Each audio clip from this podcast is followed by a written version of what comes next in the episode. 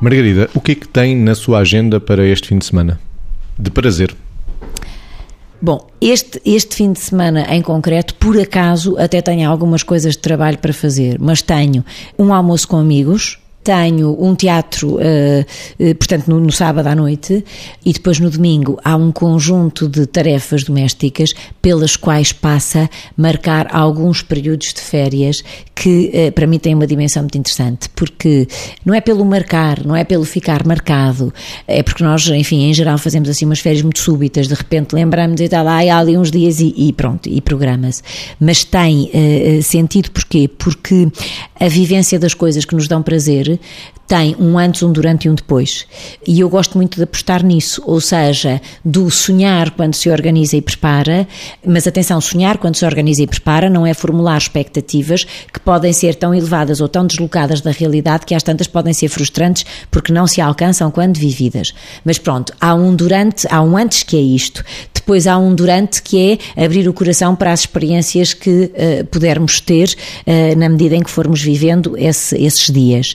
Uh, e há um depois, que é um recordar e partilhar com quem não esteve, uh, seja através da fotografia, seja através de, de, de histórias que foram, que por nós passaram e de circunstâncias que vivemos e que permite passar também bons momentos, muitas vezes à volta de uma mesa, porque nós somos latinos, caramba. Margarida, vamos agora espreitar a agenda do Vitor não é em papel, é eletrónica, precisamos da password, não é?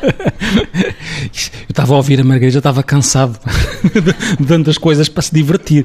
Mas pegando no que ela disse, que é cruzar a, a, cultura, os afetos, o amor e o trabalho, realmente também estou com este condicionamento de ter, ter uns slides para ajustar ainda em relação a uma coisa que tenho que fazer. E como ando sempre a compor slides, tenho que fazer mais dois ou três que estão na cabeça. Portanto, trabalho. Slides, entenda-se, PowerPoint. Se não estava a falar de outra geração. Estava a falar do tempo da idade.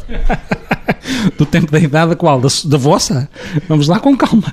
Que é a questão da, a questão da cultura. Eh, eu utilizo muito os fins de semana porque obviamente, como gosto de ler, o fim de semana serve sempre para acelerar mais um bocadinho nas leituras. Como gosto de cinema, incluo ou tento incluir, não sempre, mas este vou incluir de facto uma ida ao cinema, que é, porque sinto que, é, que, apesar de tudo é ligeiramente diferente de ver cinema em casa e não dispenso ver cinema numa sala de cinema.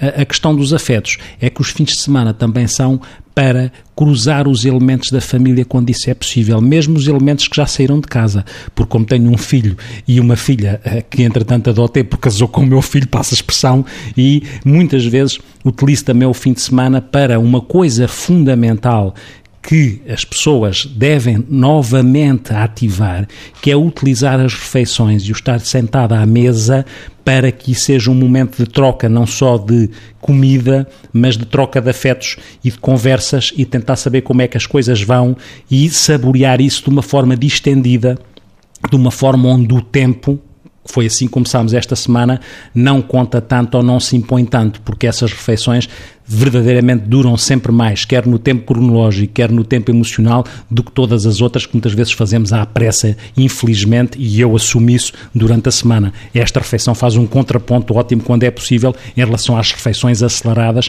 a que o tempo obriga, e no meu caso, às vezes as refeições e o tempo são uma associação chata complicada e estas de fim de semana não o são. E é uma refeição que alimenta certamente os afetos.